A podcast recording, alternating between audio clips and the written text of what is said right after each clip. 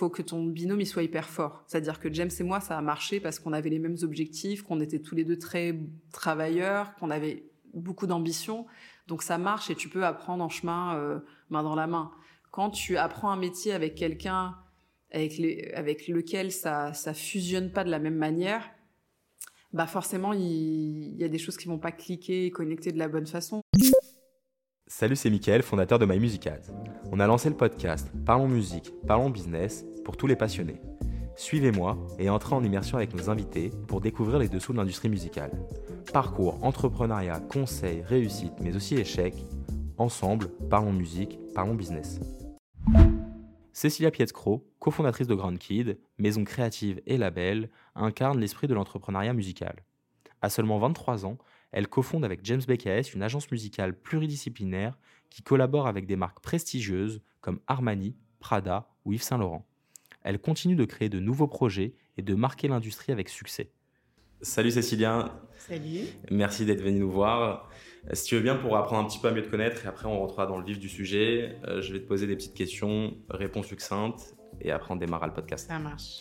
Alors pour commencer, ton premier concert euh, premier concert, euh, Snoop Dogg, et, euh, et j'ai fait un malaise au milieu du concert, pour la petite info. Je sais pas si c'était euh, La fumée ou la foule. La, la musique et moi, on allait avoir une relation un peu particulière, mais en tout cas, je me souviens être tombée avant d'arriver au bar. Et ton tout premier job? Premier vrai job, Non, tout premier, même si c'était un petit job d'été. je pense, j'ai distribué des prospectus dans la rue pour gagner de l'argent pour un opérateur de téléphonie, pour ne pas en citer un. Et, euh, et ton dernier job, enfin, et ton premier job, pardon, dans la musique Premier job dans la musique, indirectement dans la musique, c'était Read Midem. Donc c'était les marchés euh, Midem, MIP-TV, MIPCOM, dont le Midem qui était un des marchés assez importants, majeurs de l'industrie musicale qui avait lieu à Cannes. Et c'était mon premier vrai job en alternance, mais dans la musique. Et ton dernier diplôme obtenu Euh, j'ai fait une école de commerce en alternance et c'est un master en majeur marketing. Ton poste aujourd'hui Ben, fondatrice et CEO de Grand Kid. Et est-ce qu'aujourd'hui, tu as la chance de vivre de ta passion Complètement. Super. Et depuis combien de temps tu arrives à vivre de ta passion, justement J'ai démarré euh, en 2008 et j'en vis depuis, on va dire, 2012-2013. Donc ça fait maintenant une petite dizaine d'années. Et à côté de ton travail, est-ce que tu vas souvent en concert ou en studio? Euh, J'avoue que depuis euh, plusieurs années, j'y vais quand je suis impliquée sur des projets. Donc plus par nécessité de projets sur lesquels je bosse que par full passion d'aller voir des concerts. Et est-ce qu'à côté de tout ça aussi, tu as le temps de faire du sport? Euh, J'avais, mais j'en fais de moins en moins. Je devrais en faire de plus en plus parce que je vieillis, mais en vrai, c'est un peu l'inverse qui se passe. Non, pas trop en ce moment. Et ton rapport, justement, quand tu sors ou autre, avec l'alcool ou autre Euh, ou autre. Ou autre Euh, non, je j'ai jamais vraiment bu. Euh, Enfin, je peux boire des verres de vin quand je fais des dîners, mais j'ai un- une alcoolémie très raisonnable et plutôt de soirées festives entre amis euh, qui sont de plus en plus rares. C'est un ou deux week-ends dans le mois, donc plutôt un rapport très sain. euh, Pas d'alcool la semaine, euh, des fois des week-ends où il n'y en a pas, et, et- et donc euh, pas de drogue, pas d'alcool. I'm an healthy wo- woman. Et ton artiste ou ton son du moment? Bah forcément, le, ça, c'est- je suis obligée de faire de la promo parce que euh, je, vais citer l'artiste que je produis. Le dernier, le dernier album que j'ai produit sur mon label, c'est James BKS et le son du moment, je dirais, euh, sur son album, c'est un track qui s'appelle Celebrate Blessings. On ira écouter du coup. Un peu, un peu de promo quand même. C'est Bien sûr. c'est important. Et ben merci pour toutes ces réponses. Euh, bah voilà, quand tu nous parles de ton dernier diplôme et de ton job dans la musique, on, a, Ouais. on en parlait un petit peu en off. euh, bah, Il y a un décalage, comme souvent. Et euh, est-ce que tu peux, tu te souviens du- de l'élément déclencheur qui a fait que tu t'es dit, euh, je veux bosser dans la musique? En fait, on s'en parlait effectivement en off. Euh, moi, j'ai démarré dans l'industrie de la musique d'une certaine façon il y a maintenant euh, plus de 15 ans, un peu plus de 15 ans, donc très jeune, à 19-20 ans. Et euh, il n'y avait pas de plan de carrière. Je voulais pas, absolument pas travailler dans la musique. J'étais étudiante à l'époque, évidemment, j'avais 19 ans. ça, j'ai toujours écouté du son, mais pas plus que je ne regardais des films ou pas plus que j'aimais la mode ou la photo. Donc en fait, c'était pas du tout un plan de carrière. Et, et ça a été juste une rencontre qui est celle avec mon associé. Euh, Ton associé encore d'aujourd'hui Encore aujourd'hui, qui lui, pour le coup, avait vraiment un plan de carrière pour lui-même, puisqu'il était installé aux États-Unis et il produisait pour des artistes depuis euh, déjà 5-6 ans quand on s'est connus. Et c'est via, son, via cette rencontre-là que j'ai décidé de m'immiscer un peu dans son business. Moi, j'ai toujours été beaucoup plus portée par le rapport, on va dire, business que le rapport euh, artistique. Donc, ce qui m'intéressait, c'était de comprendre la mécanique plutôt juridique et, de montage derrière l'industrie que je commençais un petit peu à, toucher du doigt par son biais et, surtout trouver des solutions. Moi, disons que mon cerveau, il fonctionne euh, dans un rapport très pragmatique de euh, euh, si, on, si on décide d'être un binôme ou si on décide de bosser ensemble, il faut que je sois quelqu'un qui apporte des solutions à des problèmes ou en tout cas qui fait avancer des choses. Et lui, euh, à cette époque-là, il y avait une config un peu complexe sur son label aux États-Unis. Donc déjà, j'ai mis un pied dans la musique au travers de, donc de, cet associé qui lui était signé en major aux États-Unis, à Los Angeles. Donc il y avait à la fois le rapport musique, business, mais aussi le rapport outre-Atlantique américain, qui n'est pas du tout le même fonctionnement, les mêmes droits, les mêmes codes. Euh, et, comme ça se passait pas très bien, l'idée c'était qu'on arrive à sortir de son deal et qu'on développe une activité ensemble, et ça a été ça le leitmotiv. Tu es directement rentré dans le dur euh, avec du, du, droit américain et une situation un peu conflictuelle. Et cette rencontre, elle s'est faite comment? Euh, elle s'est faite via une amie en commun qui nous a connectés sur les réseaux sociaux et on a commencé à échanger. Il est venu en France, on est resté en contact et assez vite on a, on, a ressenti qu'il pouvait y avoir un binôme intéressant euh, pour développer des choses. Moi, je connaissais absolument rien à l'industrie de la musique. Tu avais la vingtaine, c'est ça que tu nous disais avant? Ouais, 19-20 ans. Ouais, donc euh, je démarrais, euh, j'allais rentrer en école de commerce et, euh, j'avais plutôt envie de travailler euh, dans le marketing et pourquoi pas dans un domaine créatif parce que je pense que j'avais ce truc-là et que j'aimais beaucoup euh, plutôt la mode, la photo. et finalement, la musique m'est tombée dessus. Et quand tu as eu cette première rencontre, voilà, je suppose que vous avez commencé à échanger. Il a commencé à t'expliquer peut-être ce qu'il faisait.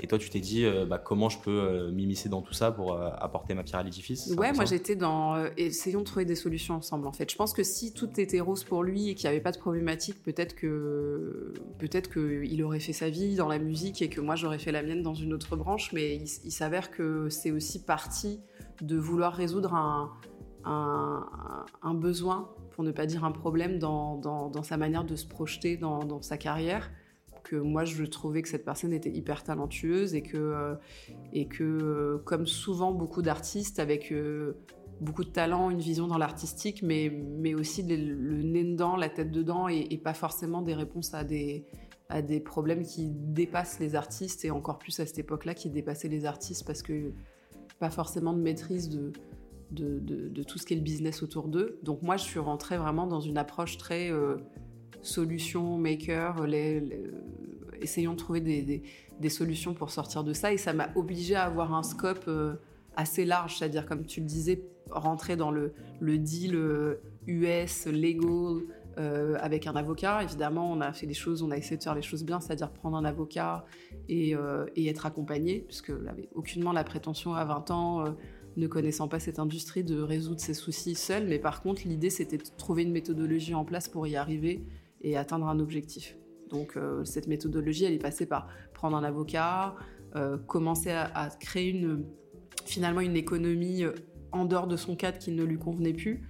Et ça, c'est passé par un truc, je pense, qui est en toi ou pas, un peu de hustler, c'est-à-dire tu vas trouver des opportunités et tu fais en sorte de concrétiser des opportunités basées sur quelqu'un dont tu penses qu'il peut être une une source de, de, besoin pour, pour, pour, des clients.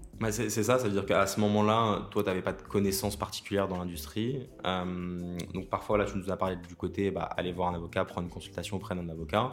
Et quelles ont été euh, les autres euh, sources de savoir, en gros, que tu es allé chercher?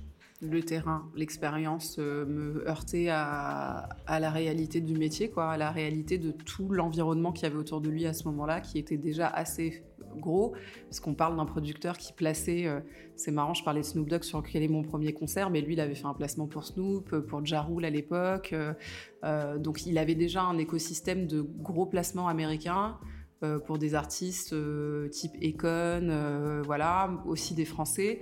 Donc, bah, la meilleure manière de se confronter au truc, c'est de rentrer le plus possible en 360 sur tous les sujets qui le concernaient. Donc, il y avait évidemment des sujets de producteurs, compositeurs, qui en découlaient des sujets d'édition, qui en découlaient ben, aussi des sujets plus artistiques et INA de de comment, d'une certaine façon, vendre sa musique euh, aux artistes. Mais ensuite, ce que nous, on a décidé de développer, en l'occurrence, ça a été de la vendre à des marques. Et de la vendre à des réals, à des agences de pub, euh, à des boîtes de prod. Donc ça, ça c'est un ça, peu on entrera, on le dans de l'approche. Mais, mais en tout cas, l'idée, c'était de rentrer dans... dans ouais, dans, dans, comprendre un peu tous les mécaniques qui étaient autour de lui et mettre le nez dans tout ça. Euh, et, toi, du coup, à ce moment-là, tu décides d'arrêter les études ou tu décides de les non, continuer? je continue. Tu continues? Et, ça se passe un peu comment? C'est-à-dire que tu rentres en école de commerce et après, tu essaies de trouver de l'expérience Je rentre en, école de commerce et je, fais, et je choisis cette école parce que si elle est en alternance, donc je fais tout mon cursus en alternance. Donc c'est euh, trois jours en entreprise, deux jours à euh, l'école. Et il s'avère que les deux dernières années de mon cursus, là aussi, c'était un peu un hasard, mais il n'y a pas de hasard et je crois pas au hasard. Je, postule à une, annonce un peu par défaut, sans, réelle ambition ou, projection d'un plan de carrière. Euh, en plus, cette annonce, elle n'était pas dans ma partie de mon school, mais dans la school internationale qui était à côté. Et c'était pour Reed Midem. Euh, je savais pas du tout ce qu'il faisait, mais il s'avère que c'était un des plus gros organisateurs de salons à destination des pros dans les industries créatives que sont euh, sur leurs trois principaux marchés, la musique, la télé, le cinéma. Et donc, il s'avère que euh, je fais cet entretien pour de l'alternance dans le cadre de cette école de commerce et je, décroche le job euh, assez vite. Et c'est du coup euh, une opportunité de deux ans où je me retrouve à me déplacer sur des salons musique. À l'époque, je fais la rencontre d'Orelsan qui démarre dans cette industrie et je monte des, des conférences de presse et je fais le lien entre les artistes, les labels, les producteurs et les attachés de presse euh, et les médias directement. Tout ça au sein de ces salons, c'est ça? Exactement, à Cannes. Ça se passe à Cannes en direct des Energy Music Awards. Et donc on reçoit euh, un certain nombre de professionnels de la musique et d'artistes moi, mon boulot à l'époque, c'est euh, en tant qu'assistante en alternance de cette structure, c'est vraiment d'aider euh, les équipes euh, de presse et de communication à mettre en place des, événements promo et presse pour les, gros keynotes qui interviennent, qu'ils soient artistes ou, on va dire, enfin, les, personnalités business quoi, qui, sont présentes sur les, sur les marchés.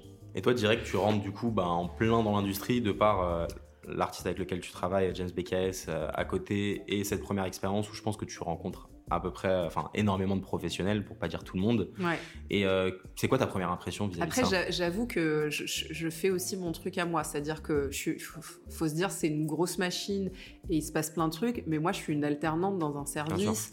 Euh, d'ailleurs, ce qui est très drôle, c'est que je suis la première alternante à m'être déplacée sur le marché, parce que pour moi c'était inconcevable d'être dans la boîte, de bosser sur tous les salons euh, et préparer le terrain pour les gens et pas y être. En fait, personne n'y allait depuis des années. Ça faisait probablement dix ans qu'ils avaient des alternants et aucun alternant n'y allait. Et moi, j'étais un peu en rébellion. Bah non, si je vous aide et que je bosse, faut que j'y aille. Et, j'avais déjà, je pense quand même, ce truc euh, plus entreprenant que des gens qui peuvent se retrouver en alternance dans des boîtes et qui n'osent pas nécessairement prendre les devants ou s'imposer. C'est quand même un trait de mon, ma personnalité qui a toujours été assez ancrée.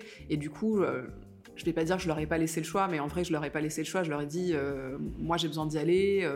Et je leur ai même dit à l'époque, je me souviens, si je dois payer mon hébergement et si je dois euh, investir sur le fait de me déplacer sur ces marchés et consolider aussi des relations qui resteront pas, euh, moi qui prépare les trucs comme une gentille petite assistante en alternance et qui me déplace pas sur les marchés parce que du coup c'est tes boss qui vont, ça va pas ça va pas le faire et ça va pas me plaire. Après ils ont vu aussi que j'en voulais, que, j'y allais et du coup j'ai transformé ce truc là. Donc en y allant, c'est je dis toujours ça. Euh, c'est aussi ce que tu en fais de ton poste, de là en l'occurrence d'un poste qui n'était pas ultra valorisant sur le papier, c'est comment tu le transformes. Donc j'ai pu me déplacer, c'était un peu inédit, il le faisait pas avant. Et et j'avais, je pense, déjà cette fibre parce qu'en me déplaçant, j'étais aussi déjà en train de booker des trucs pour James BKS. C'est-à-dire que j'avais mon job que je faisais et sur lequel je respectais les codes, la hiérarchie et le process. Mais on the side, la nuit, s'il fallait faire 27 emails en utilisant un peu, j'avoue, la base de données de la boîte pour caler des rencarts avec euh, l'artiste avec lequel j'avais commencé à bosser, ben, je le faisais. Et du coup, j'essayais aussi de transformer l'opportunité en quelque chose qui devenait déjà un début de projet d'entrepreneuriat. Et je pense, pour revenir sur ce que tu disais sur l'alternance, euh, je pense, enfin, je suis tout à fait d'accord avec ça. Euh, nous aussi, aujourd'hui, on travaille avec des alternants et euh, il y a l'émission bah, qu'on se dit quand on va recruter quelqu'un. Mm. Et s'il y a quelqu'un qui veut faire plus, qui veut un peu plus ouvrir de portes, bah, généralement, je pense que la personne, le, manager ou dirigeant, c'est une plus petite structure, bah, ils, sont, sont plutôt contents de ça et ils sont plutôt ouverts si le travail est fait derrière. Et, et que ça roule quoi. Donc ça c'est top. Et du coup toi quand tu arrives sur ces salons là, euh, l'ambiance te plaît, le discuter avec les gens ça te plaît, enfin l'industrie musicale te plaît directement ou pas forcément? Bon l'industrie je sais pas ce que c'est à l'époque. Moi ce qui me plaît c'est euh... ouais je pense qu'il y a quand même à l'époque il y avait quand même une certaine vibe d'être à Cannes, euh, les Energy Music Awards, des très gros artistes qu'on accueillait, nous nos événements on the side qui étaient plus business mais qui étaient intéressants j'ai pas forcément la prise de conscience de c'est l'industrie et de ce que ça représente. Euh, je trouve que c'est déjà très cool d'avoir l'opportunité d'être là-bas. Euh, et j'ai une vision assez, euh, ouais, assez ressources et assez construction, c'est-à-dire je suis déjà dans comment je peux réfléchir à des connexions, comment elles peuvent servir les intérêts de l'artiste avec qui je commence à bosser. Et, je vis le truc de façon assez euh, finalement, euh, je dirais pas naïve parce que très déjà très proactive dans la démarche, mais en tout cas sans m'en rendre compte de l'industrie, il n'y a pas de plan, je sais pas ce que ça veut dire et je, ne sais pas du tout ce que je vais en faire par la suite. Et, tout à l'heure, enfin là tu viens de nous parler de connexion, c'est-à-dire que déjà tu avais euh, cette idée en tête de bah, je peux me faire un réseau mm. dans l'industrie, même si je le visualisais pas comme ça, pour mon artiste. Est-ce que tu te souviens euh, quelles connexions, quelques exemples de connexions que tu as pu faire pour ton artiste? Parce que je pense pour ceux qui nous écoutent, ça peut être hyper intéressant. Parce que de part, maintenant, aujourd'hui, il y a plusieurs formations dans la musique. Mm. Donc en fait, on peut se créer un carnet d'adresses. Et comment utiliser ce carnet d'adresses euh, pour développer derrière un artiste? Je, pense que déjà, mon approche à l'époque, elle était, elle était très euh, orientée sur comment lui, il peut développer des connexions qui l'intéressent en tant que producteur de musique. Donc finalement, sans sans trop connaître tout ce, microcosme, pour moi, c'était déjà évident d'aller targeter des gens qui ont un besoin de son. Et donc, quand tu travailles avec un compositeur, à l'époque, s'il n'était pas artiste, il était vraiment compositeur dans une patte de compositeur, très vite, euh, si ton cerveau il va vite, tu te dis quels sont les interlocuteurs qui ont besoin de musique. Donc d'un compositeur qui va créer de la musique, peut-être d'un arrangeur ou d'un réal qui va retravailler autour de, de projets. Donc moi j'avais quand même compris à ce moment-là, puisque euh, on avait eu le, case study de l'aventure américaine, qu'il y avait des éditeurs et que ces éditeurs, ils étaient censés faire bosser des compositeurs, qu'il pouvait y avoir des, labels ou des artistes en direct à les targeter, pourquoi pas des groupes, des marques, etc. Donc moi, mon idée, c'était vraiment de, me dire, faut que j'aille spotter des interlocuteurs qui vont avoir un intérêt d'écouter la musique d'un producteur, compositeur. Et donc, euh, je faisais mes recherches, Google est ton meilleur ami, euh, et tu vas voir ce que les gens font, quel est leur écosystème et, est-ce que ces gens-là peuvent être responsives à, à, l'univers d'un artiste producteur? Et quand ils étaient responsives, euh, c'était quoi ta démarche? T'allais leur envoyer un mail? T'allais essayer de les voir en ouais, j'ai fait beaucoup de mails. Hein. Je, pense que je faisais... Euh, je pense qu'il y a des, des, moments où je pouvais faire euh, entre 100 et 200 mails par jour pour présenter euh, qui il était et dire euh, bah, voyons-nous, rencontrons-nous, je suis à Cannes ou je suis à Paris ou je je prépare un midem et, et est-ce que ça vous intéresse de, Je faisais énormément de mails.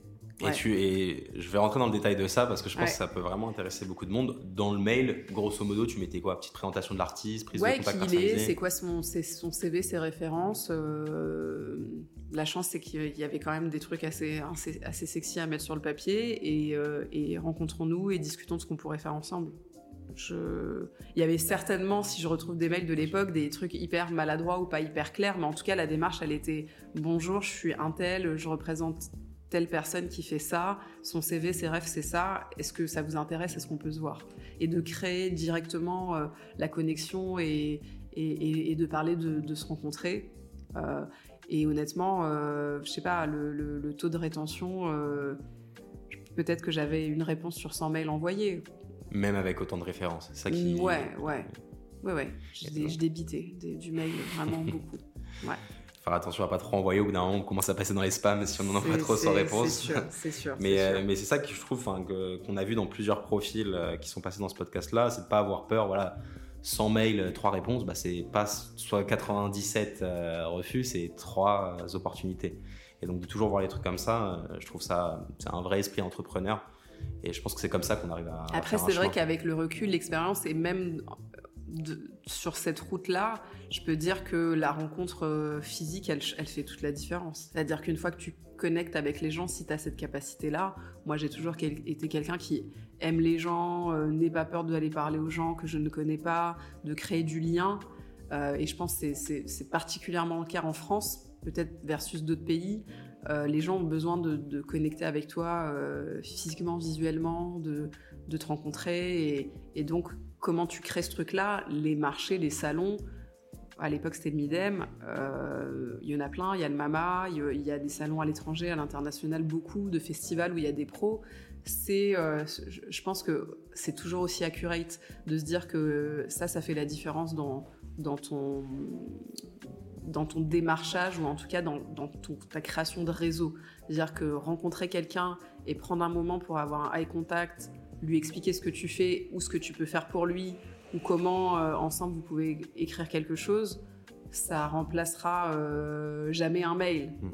Et c'est ça, c'est se donner aussi les moyens de créer ces connexions en se déplaçant, en allant sur des salons et en rencontrant des gens. Clairement, le contact physique, le contact humain, il est irremplaçable malgré tout le digital qu'on a aujourd'hui. Euh, surtout pour la partie euh, professionnelle. Et, du coup, bah, toi, tu finis cette alternance-là. Mhm. Euh, du coup, à ce moment-là, est-ce que tu avais déjà monté une structure avec ton artiste ou pas encore? En fait, non, on bossait déjà ensemble pendant ces années-là. Et moi, je me fais débaucher avant la fin de mon alternance par une boîte un peu concurrente à celle-ci qui s'appelle TV France International qui fait le même type de salon, mais plutôt orienté sur les distributeurs de, de programmes télé à l'international. Euh, et c'est pendant où je remplace en fait un, une, la responsable du service qui part en congé maternité pendant un an. Et du coup, il me débauche. Il te débauche de ton contrat d'alternance, c'est ça? Ouais, c'était très bizarre parce que j'avoue que je bluffais pas mal et je me, je, en gros, je devais valider un stage de six mois pour valider mon année. Ce stage de six mois s'est transformé en CDD d'un an. Et du coup, euh, sur mon CV, il y avait la boîte qui était un peu le leader dans le domaine de l'organisation de salon. Eux, ils avaient vu ça sur mon CV, mais j'étais ultra junior, même si je bluffais bien. Et du coup, ils m'ont recruté pour remplacer une responsable d'un service de trois personnes. Euh, et avec un certain aplomb, euh, je leur ai pas vraiment dit que je terminais une année scolaire. Je leur ai plutôt dit, bah, j'ai bossé deux ans chez Midem. Euh, là, je suis sur le marché du travail. Let's go. Et du coup, ils m'ont recruté pour euh, remplacer cette personne. Et pendant cette année de CDD, c'est là où j'ai monté la boîte en parallèle. Donc tu te décides avec l'artiste avec lequel tu travailles euh, de monter une structure à ce moment-là. Exactement. Et tu te souviens, c'était, euh, enfin je suppose que oui, mais c'était quel type de structure? Alors du coup, euh, bah, la première structure qu'on a montée, déjà on l'a montée à Londres et pas en, enfin, en, Angleterre et pas en France, pour des raisons assez random de rencontres avec des gens qui nous ont conseillés, qu'on a suivis et ça s'est fait sans trop de calculs stratégiques. C'était une boîte d'édition, puisque la première mission de la création de cette boîte, ou en tout cas l'objectif, c'était de récupérer ces droits euh, qui étaient en partie aux États-Unis sous Universal Los Angeles, puisqu'il avait été signé dans ce fameux deal un peu foireux, dont il n'était pas très content. Et donc, euh, on, a monté cette structure pour déjà que toutes ces nouvelles créations puissent être. Euh, que, qu'ils puissent détenir ces, ses, masters et ses éditions au sein d'une boîte. Donc, euh, donc l'essence de la structure au démarrage, c'est ça. C'est que lui, qui est un créatif, auteur-compositeur, signé dans un deal américain qui nous a mis officiellement 2-3 ans à sortir on the side, tout ce qu'on allait faire en attendant la signature, enfin la fin du deal officiel, on puisse euh, rapatrier les œuvres et pas les laisser euh, à des gens qui n'allaient pas les bosser. Et jusqu'à, enfin, avant ce moment-là, euh, vous bossiez ensemble. Lui, il était sous le label américain. Ouais. Et du coup, c'était juste à titre. Moi, j'étais un peu sa manager slash commercial, c'est-à-dire que l'idée c'était d'aller lui trouver des opportunités, mais sur un segment de son business qu'il n'avait pas du tout développé aux États-Unis, qui était la musique de, à l'image, telle qu'on l'appelle. Donc, euh, de pubs, euh, de films, de séries, de courts-métrages. Et donc, c'est ça qu'on a développé en grande partie euh, tous les deux. Et du coup, ça, c'est sur une autre structure aussi que vous alliez monter par la suite? Non, non, c'est tout ça, c'était sur la même boîte. Sur la boîte d'édition Boîte d'édition, ouais. Qui en fait est rarement juste une boîte d'édition. Hein. Ça englobe en gros, c'est une, boîte d'édition, de, production, c'est des studios, c'est des statuts qui sont assez larges pour te permettre de développer plusieurs activités autour de la musique. C'est le cas aussi sur la boîte qu'on a montée deux ans plus tard en France, qui est production et édition phono. Ça, c'est ton, ton, ta main activité, mais dans lequel tu peux regrouper des services assez variés autour de la musique qui sont un peu tes activités secondaires. Et à ce moment-là, euh, toi, tu avais aussi ton expérience à côté, mais sur cette activité-là, tu commençais à gagner de l'argent ou pas encore? Bah, les, premières années, euh, on va dire les deux premières années, on rentrait quand même des projets. Après, moi, j'ai eu la chance dans la transition d'avoir ce, fameux job en CDD pendant une année où euh, j'avais pas besoin de gagner de l'argent en plus de ce contrat-là pour mettre le pied à l'étrier, monter la boîte. On était assez raccords tous les deux que il fallait euh, y aller, investir, développer et qu'on se payerait euh, quand on pourrait se payer, que ça allait peut-être prendre un an, peut-être deux ans peut-être plus. Donc la première année, j'en avais pas besoin. Les deux années qui ont suivi, j'ai eu de la chance. J'ai fait toutes mes études en alternance, puis le CDD, donc j'ai eu le droit au chômage.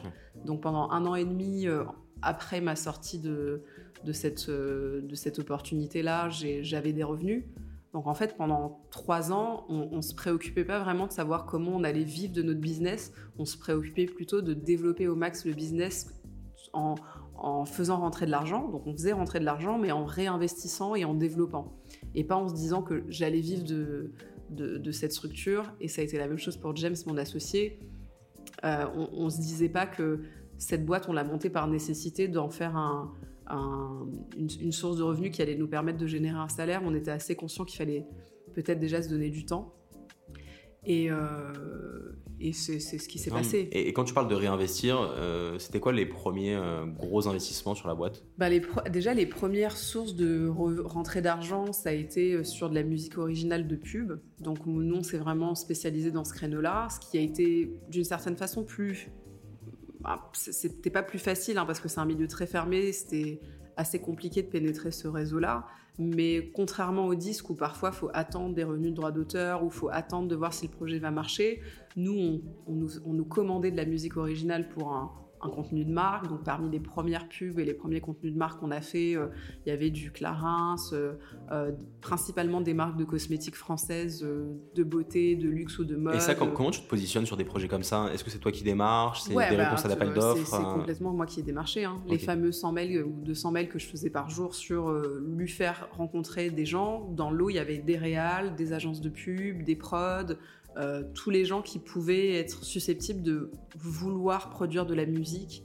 Et je targetais hyper large. Et c'est en faisant euh, tous ces mails, parce que je suis partie vraiment d'un réseau zéro.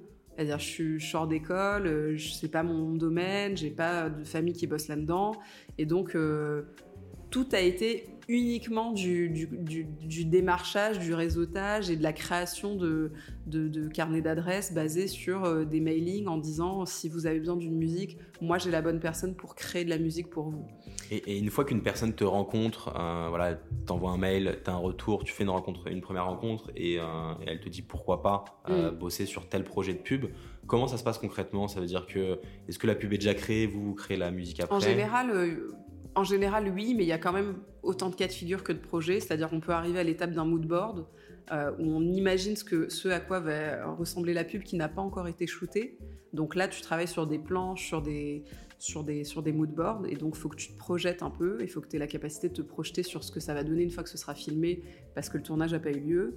Euh, quand tu es sur du long métrage, bon, ça, on n'en a pas fait tout de suite, mais là, tu récupères un scénario et donc tu dois lire comme tu lis un livre et imaginer ce que la musique voudrait pouvoir traduire de, de ce que le réalisateur a écrit ou le scénariste a écrit. Euh, et il y a aussi, bien sûr, des cas de figure beaucoup plus euh, straightforward où euh, la pub existe déjà, elle a été montée ou en tout cas déjà tournée.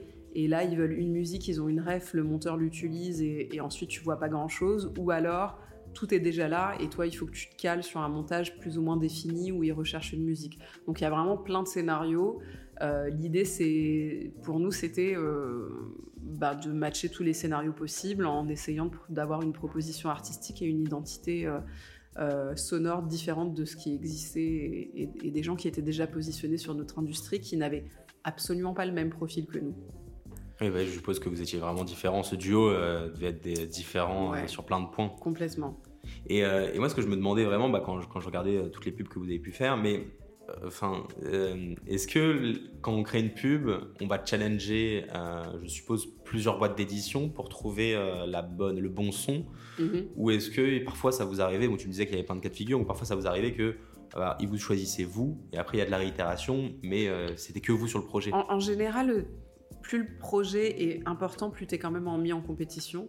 La plupart du temps, quand tu es sur des gros spots de pub, euh, voire même sur des séries ou des films, il y, a toujours une compétition. Si les gens qui sont à l'origine du projet sont un peu sensés, euh, c'est une compétition quand même resserrée, c'est-à-dire qu'on va pas shooter euh, un brief à 25 personnes qui sont hors sujet, on va déjà faire un targeting des gens qui sont pertinents, et généralement, tu es deux, trois compositeurs, parfois deux, trois studios, qui chacun vont proposer à leur tour deux ou trois profils de compositeurs. Donc il y a quand même une notion de compétition. Nous, on a vraiment démarré avec une forte notion de compétition parce que le scénario bis, c'est euh, on vient te chercher pour toi parce que tu as déjà une patte, parce que tu plus rien à prouver et euh, je te veux, ou le réel te veut, ou le réel t'impose euh, parce que tu as déjà créé quelque chose. Ça, évidemment, quand tu démarres, euh, ça, n'arrive pas. Mmh. Et donc, ça arrive quand tu solidifies des liens avec un entourage et que, ces gens t'ont testé plusieurs fois et qui se disent bon là j'ai pas forcément de temps à perdre à, tester euh, trois 3 quatre mecs de la place de Paris ou différents types de studios et je sais que ça ça va délivrer je me suis déjà fait les dents avec eux ça fonctionne on y va et quand ça fonctionne on y va euh, ouais, ça, ça prend quelques années avant d'arriver. Et c'est aussi sur des projets qui souvent ont moins d'enjeux. C'est-à-dire que le gros film, la grosse série ou le gros spot, même quand tu es en place encore aujourd'hui, la notion de compétition, elle va toujours exister. Et heureusement. Oui, bah, c'est ça qui te permet de te pousser vers le haut. Et c'est, et c'est fou, mais ça fait partie du jeu. Mais parfois, je suppose, tu, tu passes des mois, des semaines euh, à bosser sur un projet. En fait, c'est pas toi qui es pris. Mm. Donc, en fait, c'est énormément de temps passé. Et je suppose que ça, au début, ça a dû vous arriver plus d'une fois. Ouais, et, en fait, euh, sur le moment, c'est difficile. Et après, euh, avec le recul, c'est aussi ce qui nous a permis de développer une librairie. C'est aussi ce qui nous a permis de recycler des morceaux qui n'ont pas été pris dans des compétitions pour les reproposer. C'est-à-dire que tu bosses en janvier sur un truc, ça marche pas, tu es très frustré, tu as bossé deux semaines ben, en, fait, dans la musique à l'image, euh, en juin, tu peux le revendre à une autre marque et, double ton, ton fee. Donc, euh, Donc au début, il faut pas se décourager parce qu'en fait, c'est vraiment un patrimoine que vous construisez, entre guillemets, patrimoine, peut-être catalogue, c'est peut-être plus complètement, ouais. patrimoine, catalogue, euh, et, tout ça, en fait, a une, une vie et une valeur sur la durée et infinie, quoi. Moi, je me suis retrouvée à replacer des prods sur des films encore là, on a bossé sur un documentaire sur Rudy Gobert. Il y a des prods que James avait fait en 2019 ou en 2017 euh, sur des trucs euh. En fait, quand tu te crées ta valeur et quand tu te crées un réseau, finalement, tout ce que tu construis dans les échecs et, les, et, les, et, aussi les, les, bons, euh, les, bons projets se, se recycle à l'infini. Et c'est un peu ça le, le pouvoir de la musique, c'est qu'en fait, ça a une durée de vie illimitée ce qui n'a peut-être pas marché euh, dans un scénario il y a trois ans peut cartonner euh, plus tard. Euh, peut-être que le sample de quelqu'un va sampler le truc qui a fait 1000 streams et en faire un hit qui en fait 50 millions. Donc ça, c'est la magie de la création artistique. Et dans le business, quand tu travailles dans ce domaine-là, les deux sont hyper liés. ce qui fonctionne pas aujourd'hui peut cartonner demain. Ce que tu, ce qui est compliqué peut totalement revivre ailleurs. Et, et donc, c'est à toi de c'est à toi de faire la diff et de créer euh, et de, jamais de la valeur et de toujours persister. Ouais. Et, euh, et, en termes de rémunération, quand tu euh, arrives à placer du coup une, une production, une compo, comment ça se passe? Tu es payé à la mission, plus derrière, je suppose tu as des droits d'auteur, si c'est une pub, quand la pub passe. Est-ce que tu peux nous en dire un peu plus là-dessus? Oui, a ce qu'on appelle une prime de commande. Donc dans la plupart du, temps, l'idée c'est bien de viser ce qu'est ce, ce la demande du client qui déjà c'est bien d'avoir de faire un bon brief avec le client parce que avant de parler de l'argent c'est déjà d'être en mesure de bien cerner son, besoin et donc ça ça passe par un brief créa sur lequel tu es obligé d'avoir un échange le plus précis possible pour savoir comment toi tu vas deviser ensuite. Donc euh, je donne un exemple assez euh, cliché, mais un client qui veut faire de la musique euh, électronique sur une base euh, hyper simple de 2-3 sonorités pour jouer avec euh, un truc très saccadé et tu sais que tu vas le faire en programmation virtuelle, euh, tu vas évidemment pas le deviser comme un client qui va te demander des cordes et dans le brief tu te rends compte qu'il veut vraiment des vraies cordes et peut-être même un symphonique et donc déjà c'est ce brief là. Donc ensuite, une fois que tu sais sur quel registre de musique et quels vont être tes besoins réels d'un point de vue de ta prod exé, c'est-à-dire est-ce que je suis sur un piano seul, euh, un instrument seul, voire pas d'instrument réel du tout, euh, juste de la musique en programmation ou euh, un truc énorme à produire avec beaucoup de musiciens, ça te donne déjà une base. ça, c'est ce qu'on appelle la prime de commande ou, la valeur de création originale de la musique. Ça, c'est un budget. Donc il faut qu'il y ait un bon rapport entre comment tu produis cette musique et combien tu la vends. Et ensuite, il y a la notion de droit donc dans la, dans la pub comme dans le film, en fait, tu as une valeur supplémentaire qui est l'usage. C'est-à-dire que la prime de commande, tu as créé, tu as livré, mais ensuite, il y a aussi le paiement de l'exploitation de cette musique qui varie selon les, supports sur lesquels tu l'exploites. Donc, c'est pas les mêmes budgets quand tu es sur du digital, même si le digital a beaucoup évolué, les budgets du digital ont beaucoup évolué, parce que maintenant, finalement, c'est plus fort que la télé, et ça va être encore plus vu et exposé que la télé. Mais, euh, mais tu rajoutes comme ça des, tiroirs selon les usages que tu vas en faire. Euh, euh, la musique, elle va être exploitée uniquement euh, sur Internet, ou peut-être aussi en télé, ou peut-être aussi au cinéma, ou peut-être aussi en radio, ou peut-être pourquoi pas dans un lieu. Et donc tout ça, c'est des, droits supplémentaires que tu rajoutes à ton devis. Et ensuite, si tu as l'opportunité, parce que c'est pas toujours le cas et c'est de moins en moins le cas aujourd'hui, de conserver tes droits d'édition, Là, je parle pour le volet business et pas pour le volet compositeur. Lui, il touchera évidemment ses droits d'auteur. Moi, sur le volet business, euh, est-ce que je vais pouvoir être éditrice de cette musique? Ça dépend des cas de figure, parce que de plus en plus d'annonceurs, de, producteurs euh, et de clients en général sont aussi des éditeurs ou tendent à, vouloir être des éditeurs et donc vont garder cette partie des droits-là. Donc là, il n'y aura pas ta boîte d'édition qui, euh, qui bah, Si tu travailles avec moi, il y aura ma boîte d'édition parce qu'on va forcément faire une coédition, tu vois. Euh, mais euh, mais il y a des cas de figure euh, pour des jeunes compositeurs ou pour des profils un peu plus novices où tu vas pas forcément avoir aussi les revenus éditoriaux, ce qui sur une très grosse pub télé avec un, grand un gros plan média et fait aussi la différence dans le scénario de comment tu construis ton, ta valeur de patrimoine et, comment tu développes ton business.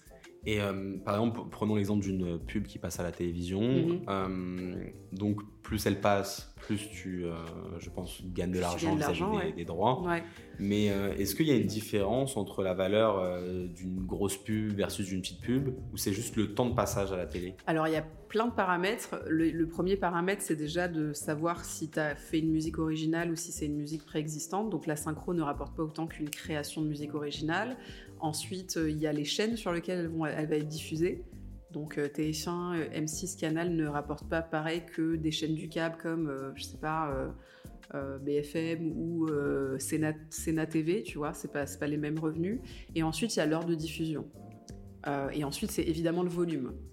C'est-à-dire que si tu es sur un plan média où tu sais que ta pub, elle va être matraquée 20 fois jour sur des grosses chaînes du euh, tu vois, des, chaînes principales type TF1, Canal, M6, euh, à raison de 20 fois par jour sur un plan média de 3 mois, c'est la récurrence. C'est évidemment pas la même chose que si, par exemple, tu as une grosse pub mais qui va avoir une durée de vie très short parce que c'est, je sais pas, un truc très spécifique pour mettre en avant euh, un produit qui va s'étendre sur deux semaines et, ensuite la, la, musique va plus être exploitée. Donc il y a pas mal de paramètres. pas mal de paramètres. Et les gros, du coup, c'est récurrence et euh, audience, je, je, pense. Ouais, exactement, en gros. Et après, tu as évidemment la durée de la musique euh, qui, a un, petit impact aussi. Oui. Plus tu passes longtemps sur ta pub, plus. exactement. si tu as composé un truc de 3 secondes qui a un jingle ou si ta musique elle fait 25 secondes toute la durée d'un spot, ça rémunère aussi pas de la même façon. Et, du coup, à côté de cette boîte d'édition, tu nous en parlais tout à l'heure, vous avez monté aussi une boîte de production. Ouais, production et des studios. Alors, le scénar, c'est que quand même pendant trois ans, on a bossé dans un studio enfin, qui était chez moi, qui faisait 30 mètres carrés, et que euh, notre premier stagiaire, il venait bosser chez nous dans, notre salon qui devait en faire 10 euh, ou 11. Sur Paris ou sur Londres ça? Euh, Non, sur Paris, enfin en, banlieue parisienne. Et, et, donc ensuite, on a pris des, des bureaux euh, où on sous-louait des studios, puis on a sous-loué un studio dans lequel on a eu un petit espace bureau, puis on est revenu sur un coworking, et en fait, bon, ça, ça a beaucoup évolué, mais on a toujours aussi eu besoin de travailler avec... Euh, euh, autour d'un aspect technique qui était les studios d'enregistrement. Donc il y avait les éditions, la production, très souvent les studios dans notre business model, et puis bien après, depuis 5 ans, le label qui s'est greffé à, cette activité-là. Et la partie studio, vous l'exploitez comment? Que en interne ou euh, aussi en termes de location ou autre? Bah, pour, Disons plutôt pour les clients de la pub. Donc euh, très souvent quand tu fais une musique pour un, pour un film, euh, on te demande aussi de gérer ce qu'on appelle la post-production. Donc ça peut être l'enregistrement d'une voix off. Et avant ça, pourquoi pas le casting de la voix et le mix, le sound design s'il y en a. Donc ça, ça nous permettait d'être aussi, on rentrait par le côté artistique musique mais on arrive aussi à se positionner sur l'aspect plus technique. Euh, et les studios, ils, étaient une base pour ça, puisque très souvent les clients dans la pub, ils s'adressent à des studios son qui, viennent chercher pour l'aspect musical, que ce soit de la création ou de la, recherche de musique connue mais aussi pour euh, gérer l'aspect technique. Donc euh, assez vite, on a eu besoin de, trouver des configs de, studios d'enregistrement. Et là, depuis 5 euh, ans, on est installé dans nos bureaux et on a créé nos propres studios d'enregistrement pour être complètement en autonomie. La plupart du temps, c'est plutôt pour des clients de la pub ou de l'image de manière générale, séries, docu, films, pub. mais on a aussi des artistes qui viennent rec, mais c'est plutôt interne on peut les louer et quand on les loue, c'est plutôt friends and family. On connaît un artiste qui est de passage à Paris où il y a quelqu'un dans notre réseau qui en a besoin et, du coup il va utiliser nos studios. Mais c'est pas un business de studio d'enregistrement à part entière où on cherche à faire de la location à l'heure, à la demi-journée ou à la journée. Ça, ça a jamais vraiment été dans notre ADN. C'est plus pour être plus complet sur votre offre Exactement, ouais, pour être plus complet et, autonome, hmm. le plus autosuffisant dans notre, dans notre business. donc c'est uniquement vos équipes qui travaillent euh, en tant qu'ingé son ou dans exactement. les studios. Ouais, ouais, exactement. Et à côté de ça, du coup, la partie plus production, plus label, euh, comment elle est venue Aujourd'hui, vous, il me semble quand j'ai fait mes petites recherches, vous produisez uniquement euh, James BKS. Est-ce que c'est ça a tendance ouais, à en production 360. En tout cas, il n'y a, a, que lui. Parce que le label, il a combien de temps Il a été créé il y a combien de temps? Le label, à proprement parler, il est né il y a 5 ans. Et euh, il y a dix ans, on a déjà voulu produire des artistes avec James, puisqu'il est revenu à cette essence-là après avoir créé de la musique pour des films, des marques, des, longs métrages. Et on a voulu produire deux artistes et on s'est un peu cassé les dents. Euh, ça s'est pas bien passé. Donc on a un peu éliminé ce scope-là de notre business. Et finalement, c'est via lui qu'on y est revenu sur son propre projet parce que les frustrations justement de ne pas avoir forcément réussi à le faire avec des artistes qu'on a tenté de produire. C'était quoi les principales, euh, pour revenir à ce sujet-là euh, Parce que parfois c'est sympa aussi de voir les échecs bah, dans un plan de carrière ou d'entrepreneuriat. C'était quoi les, les principales faits qui ont fait que ça n'a pas marché quoi? Bah, bah, Je pense qu'on était... Il y avait, y avait déjà pas mal de manque de, connaissances, d'expérience.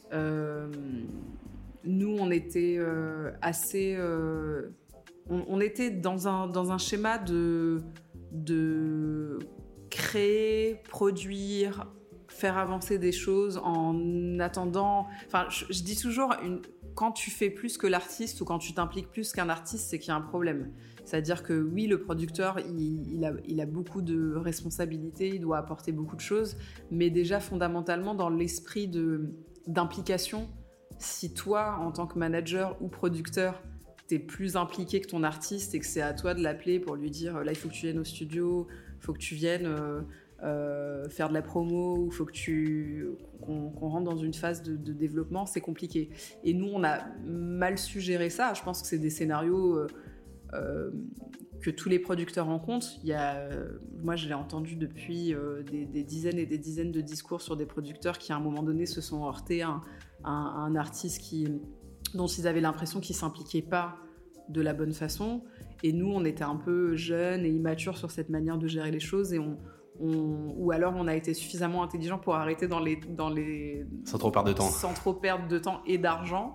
Euh, mais ça marchait pas parce que euh, on avait l'impression de donner beaucoup trop de d'énergie dans des projets où les artistes n'étaient euh, pas forcément étaient pas forcément à fond et, du coup il y avait un décalage qui s'est créé et le fossé il a grandi et, je dis pas que nous on était à fond et qu'ils étaient ils, faisaient rien mais je pense que c'était de l'humain qui a moins. Ça a moins matché avec l'humain. Ça, ça, a moins matché et, du coup on s'est dit arrêtons tant qu'il est encore temps. Et en plus, je pense qu'à ce moment-là, l'autre activité commençait à bien marcher. Et du coup, il y avait aussi un jeu de euh, votre temps, il n'est pas illimité, euh, peut-être allouer notre temps sur. Non, l'idée, c'était justement de se dire que l'argent qu'on gagne dans la, dans ah, la pub, bah, c'est intéressant qu'à un moment donné, on, on, produise des artistes et qu'on le réinjecte. C'était juste pas un bon match de, personnalité et c'était pas un bon, un bon timing, probablement. Parce que, en fait, quand tu apprends en même temps que. quand tu apprends ton métier en même temps que les gens faut que ton binôme il soit hyper fort. C'est-à-dire que James et moi, ça a marché parce qu'on avait les mêmes objectifs, qu'on était tous les deux très travailleurs, qu'on avait beaucoup d'ambition. Donc ça marche et tu peux apprendre en chemin, euh, main dans la main. Quand tu apprends un métier avec quelqu'un avec, lequel ça ne fusionne pas de la même manière, bah forcément il, y a des choses qui vont pas cliquer et connecter de la bonne façon et, on, était assez jeunes dans, ce, dans cet aspect du business. On avait déjà un peu de bouteille dans le reste, mais produire des artistes, c'est pas produire de la musique pour de la pub ni pour du film. Et, euh, il faut que le mariage, il soit, euh, soit smooth, il soit simple, il, il, soit assez organique. Je pense que quand ça, quand ça marche pas, euh, c'est qu'il faut, faut pas trop persister. quand le contact humain il marche pas au bout d'un moment, c'est comme avec un associé ou autre. Exactement. ça rien Exactement. Ça Et doit du coup, fluide. Dix ans après, vous décidez de vous relancer un peu dans cette aventure, mais cette fois-ci, comme tu disais, on n'est jamais servi par soi-même. Et donc, du coup, avec l'artiste et ton associé, J'aime BKS, Exactement. pardon. Et tu peux nous expliquer un peu bah, qu'est-ce que vous faites aujourd'hui sur ça? Bah écoute, l'histoire avec James, elle est assez particulière. Donc, je disais, il y avait un contexte de frustration parce qu'on n'a pas forcément réussi à produire euh, ce qu'on voulait avec des artistes. Donc, il s'est dit, je vais maintenant faire de la musique qui n'est pas pour les autres et qui n'est pas de la commande pour des films. Donc, qu'est-ce que je fais si j'ai envie de créer pour moi et d'amener ma patte, mon ADN Donc, il a fait un son qu'on a beaucoup aimé on s'est dit, on sait pas trop ce que ça va donner, parce qu'il y avait un morceau fort qu'on trouvait bien, mais, mais on se projetait pas encore sur un label, un album, devenir un producteur à part entière de, phono. Et euh, on a fait ce qu'on a toujours su faire, c'est-à-dire euh, mettre les mains dedans euh, et y aller et, se donner de la valeur nous-mêmes, parce qu'il faut pas attendre que les gens viennent te la donner. Donc on est parti clipper ce morceau tout seul. au Gabon en plus, tu vois. Et quand on part là-bas, on fait la rencontre d'un gars qui produisait euh, Davido, Tiwa Savage, des gros artistes afrobeat du Nigeria, du Ghana. Euh, euh, et qui dit mais le son il est dingue mais qu'est-ce que vous foutez ici au Gabon? Parce que lui bossait beaucoup avec la présidence à l'époque. Et il me dit ah, je peux je peux écouter le son je peux voir le clip. Donc on lui montre ce qu'on est en train de faire. Il fait ouais c'est génial j'aimerais bien bosser avec vous je trouve que c'est super. On rentre en France on garde le lien avec lui euh, on est sur le point de drop le, son un peu tout seul euh, euh, en se disant on va voir ce que ça va donner. Finalement, ce mec connaît Idris Elba, truc improbable. James se dit je vais faire un remix du morceau. Ce serait cool que Idris Elba le, produise parce qu'il le connaissait en tant que DJ produceur autant qu'en tant que acteur, on va dire, personnalité du monde du cinéma. Et le truc va très vite. Le mec qu'on rencontre au Gabon fait un texto à Idriss avec le morceau. Le gars dit mais tiens il est ouf ce morceau, c'est qui le gars qui a produit? J'aimerais bien le rencontrer. Le mec lui dit c'est un producteur, il est à Paris, ok, ben je viens à Paris la semaine prochaine, j'ai envie de le voir. Donc Idriss Elba déboule dans nos bureaux, euh, il, nous dit mais c'est ouf, j'adore le son, ça ressemble à rien de ce que je connais, est-ce que tu as d'autres sons, comment je peux vous aider? Et il s'avère qu'on coproduit James et qu'on fait une, euh, une JV, donc en fait une, sa boîte et notre boîte produisent l'album qui, qui sera le premier album de James. Et euh, le truc euh, démarre de manière assez improbable comme ça, où tu, ton, ton coproducteur c'est Idriss Elba, et toi tu étais juste là en train de te dire je vais drop un son sur TuneCore, et, on, verra ce que ça donne. et donc on se retrouve à, rentrer dans un marché UK, euh, à faire des rendez-vous avec Idriss Elba chez Spotify à Londres, et à rentrer dans une énorme playlist, à faire un ou deux millions de streams sur un premier son qu'on drop en tant que label. Et ensuite, l'aventure va continuer, on va avoir des super feats, on va développer euh, cet album-là, et on va réapprendre finalement, dix ans après, notre métier d'une autre façon. C'est-à-dire que d'un point de vue juridique, sur le volet publishing, sur le volet euh, client, on, est, on est quand même assez rodé. On a fait des longs métrages, des séries, des pubs, faire des devis, gérer des contrats, et surtout gérer une économie et commencer à faire du chiffre d'affaires, du volume, etc. Ok, on sait le faire. Être un label de musique à part entière qui drop des albums, c'est nouveau, c'est hyper excitant et, on refait tout comme à, l'époque puisque on n'est jamais passé ni ni lui ni moi par la case d'une certaine façon formation ou par la case maison de disque ou par la case expérience dans le dur. Donc on le fait et en le faisant, euh, il n'y a rien de mieux et il n'y a rien de tel pour, pour apprendre ton boulot et puis surtout maîtriser tous tes aspects de façon euh, euh, full. C'est-à-dire que ben, t'es producteur, t'es éditeur, tu, tu essayes de placer la, musique sur des pubs parce que c'est aussi ton réseau. Donc on, se retrouve finalement à, à, redévelopper une économie autour de ce label-là par le prisme de James. Et avec l'aide d'Idriss Elba, du coup. Euh, ouais, un petit peu. et ça, quelle est son aide, euh, du coup, là-dessus, quand il vous a dit, voilà, en quoi je peux vous aider euh, Vous êtes dit, bah, il nous manque quoi Fais-nous un chèque de 1 million de dollars, ça va aller. non, pas du tout. En vrai, on a vraiment monté. Il n'y avait pas de rapport d'argent, il y avait un rapport de bienveillance et un peu de, parrain ou de, ou de grand frère qui te dit. Bah, déjà, qu'est-ce qu'il pouvait faire De toute façon, nous toute aide supplémentaire était déjà une plus-value dans cet aspect-là du business qu'on ne connaissait pas. Euh, on va pas se mentir aujourd'hui entre signer euh, avec un quelqu'un de cette renommée-là qui a euh, son réseau et ses connexions versus signer dans une maison de disques, il n'y avait pas photo. Déjà dans notre ADN, il n'y avait pas photo parce que ça nous correspondait beaucoup plus. On a toujours prôné l'indépendance et on a toujours fait les choses tous les deux euh, from scratch. Et euh, il a un network de fou. Et, je veux dire, je, donnais l'exemple de faire un rendez-vous chez Spotify à Londres. Bon, bah en fait, euh, tu vas dire à des, curateurs de Spotify, je, viens faire un rencard pour parler d'un artiste, James Beckes, que les gens connaissent pas. Mais par contre, le mec qui prend le rencard, c'est Idriss. T'as le rendez-vous quand même plus facilement. Là, c'est 100 mails envoyés sans réponse. Ouais, ouais, c'est ça. C'est que ça. Et puis les connexions artistiques aussi, tu vois. On a bossé sur des, des singles où, ben, lui, il est, en un coup de fil, il a dit bah, Little Sims, euh, c'est une super rappeuse UK, euh, on kiffe euh, musicalement, tu la veux sur ton, sur ton track, bah vas-y, on, je l'appelle et, et, en fait, elle vient parce que, parce que le mec, il a une aura, parce qu'il a une carrière, parce qu'il est respecté et qu'il a la possibilité de faire venir des gens que peut-être Universal, Sony, Warner feront pas venir dans ton studio. Donc euh, ça, ça nous a aidé sur le networking, ça nous a aidé sur certains contacts business. Et, après, c'est surtout humainement, ça a été euh, une, super aventure, expérience. Euh.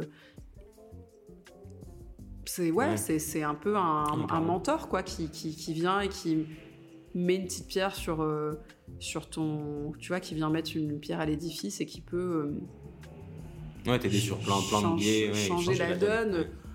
des fois pas sur plein de billets, des fois juste sur un petit billet, mais ce petit billet-là, tu en avais besoin.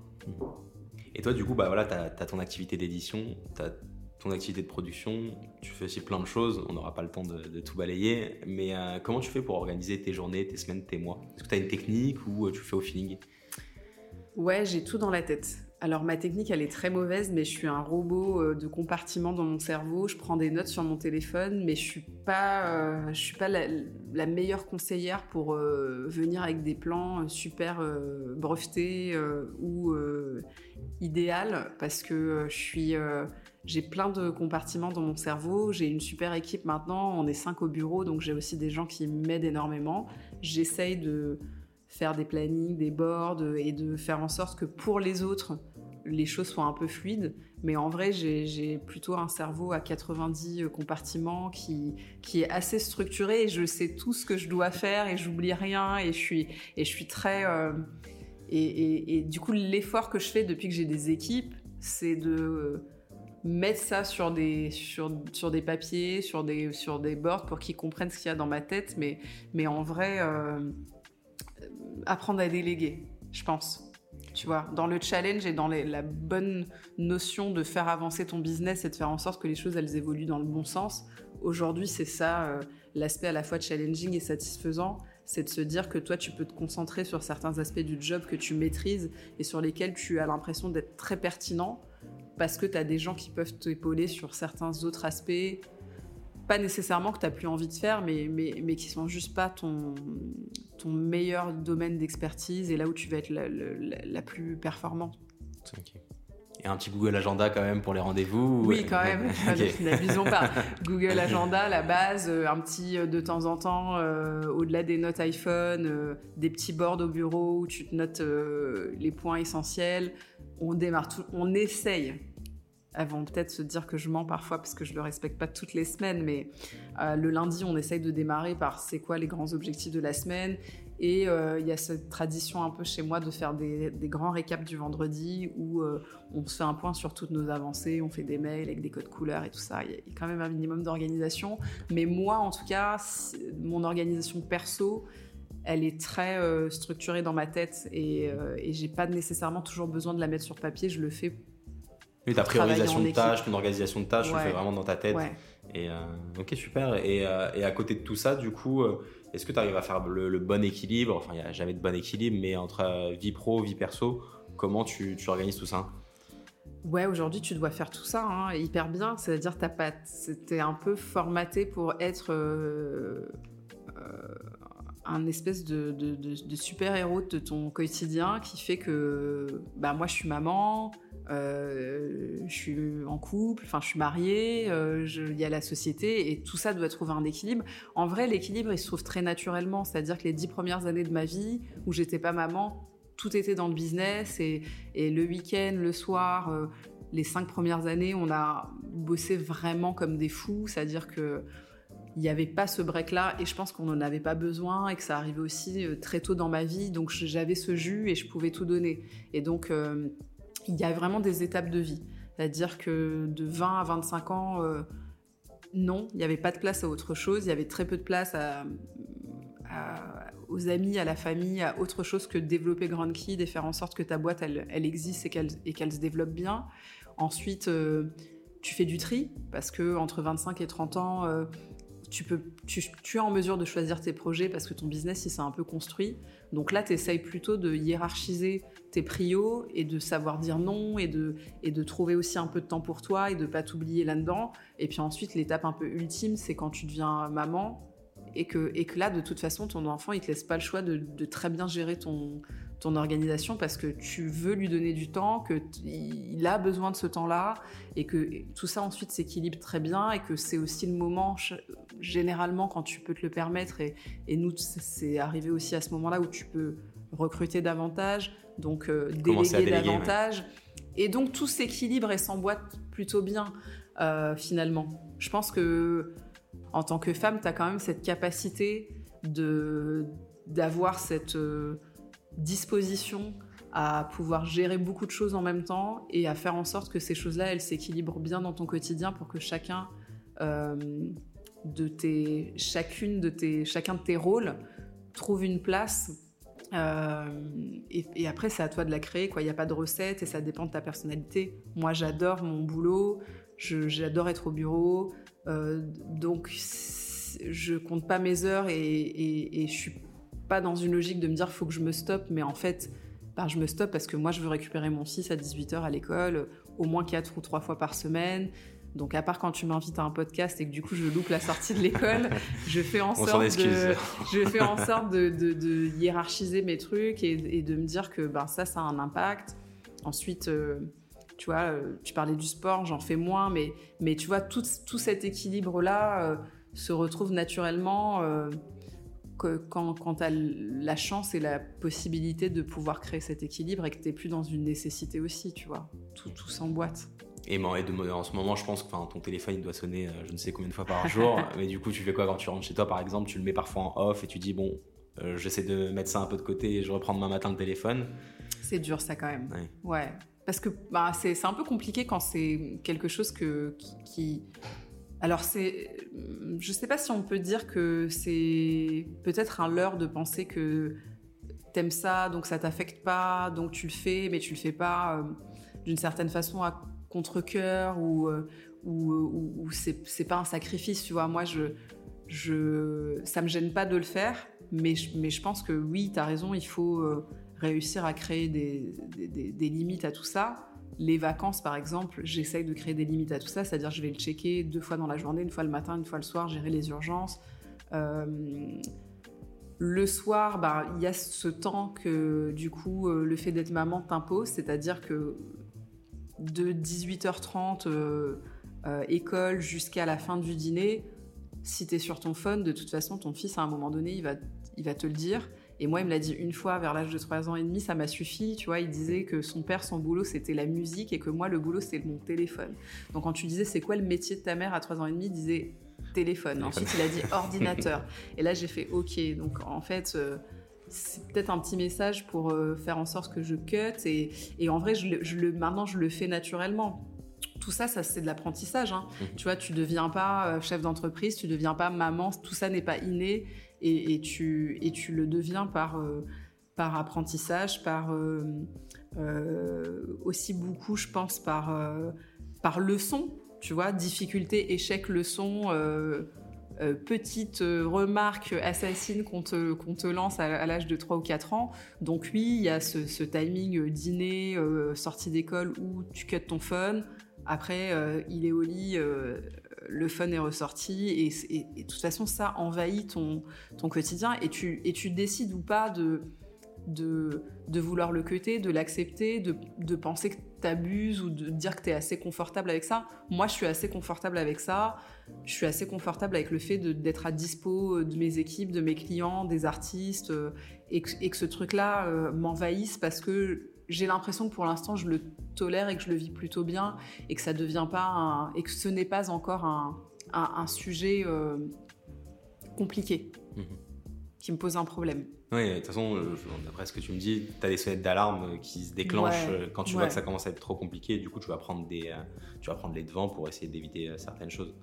Ok, bah, c'était hyper intéressant. Merci beaucoup pour cet échange. Et peut-être comme petite question de fin que je pose toujours, une personne pas forcément la personne, mais une personne qui t'a beaucoup inspiré sur ton parcours professionnel.